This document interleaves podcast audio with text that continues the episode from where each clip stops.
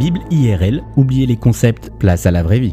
Bonjour à tous. Une fois n'est pas coutume, je vous propose cette semaine une petite série de réflexions bibliques sur le thème du leadership.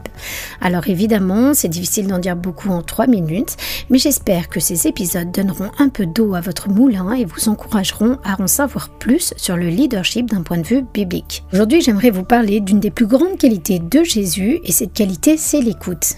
Qu'est-ce qui vous irrite le plus lorsque vous parlez à quelqu'un? Qui vous interrompt ou vous coupe la parole qu'il soit sur son téléphone, qu'il prétende vous écouter mais ne retient rien de ce que vous racontez, ou qu'il ne vous écoute que pour une seule raison, pouvoir mieux parler de lui.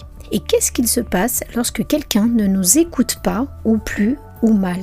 Eh bien, au bout d'un moment, on arrête de lui parler et le silence s'installe dans la relation. Est-ce que vous êtes quelqu'un qui sait écouter? Selon les experts du langage, si nous voulons vraiment comprendre la personne avec laquelle nous parlons, il faudrait au minimum écouter deux fois plus qu'on ne parle. Si vous parlez pendant 10 minutes, vous devriez être capable d'écouter votre interlocuteur au minimum 20 minutes sans dire un mot. Au contraire, qu'est-ce que vous ressentez lorsque vous vous sentez écouté avec intérêt, qui plus est si c'est par une personne que vous estimez? Eh bien, vous vous sentez sûrement apprécié, valorisé et estimé. Savoir se taire et écouter de façon intentionnelle, empathique, c'est l'un des plus beaux cadeaux que vous pouvez faire à votre entourage. C'est aussi faire preuve d'humilité et reconnaître que vous n'êtes pas le Saint-Esprit ni le Jiminy Cricket de vos interlocuteurs.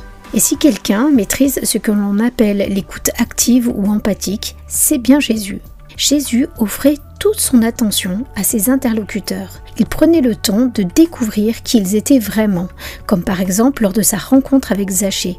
Jésus va le trouver sur un arbre et va s'inviter chez lui pour prendre le temps de l'écouter en toute intimité. Jésus posait des tas de questions.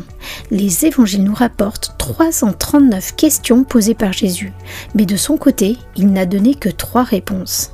Sa spécialité, répondre à une question par une autre question pour pousser les gens à réfléchir, à progresser, à aller plus loin. Jésus posait aussi parfois des questions déstabilisantes lorsqu'il demande à un infirme Est-ce que tu veux être guéri? afin de lui permettre de mettre des mots sur sa souffrance. Jésus était attentif au langage non verbal, aux larmes versées, aux mains crispées.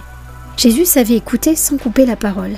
Jésus prenait des nouvelles de ce qu'il avait croisé ou guéri même un peu plus tard, comme par exemple dans l'histoire de l'aveugle-né.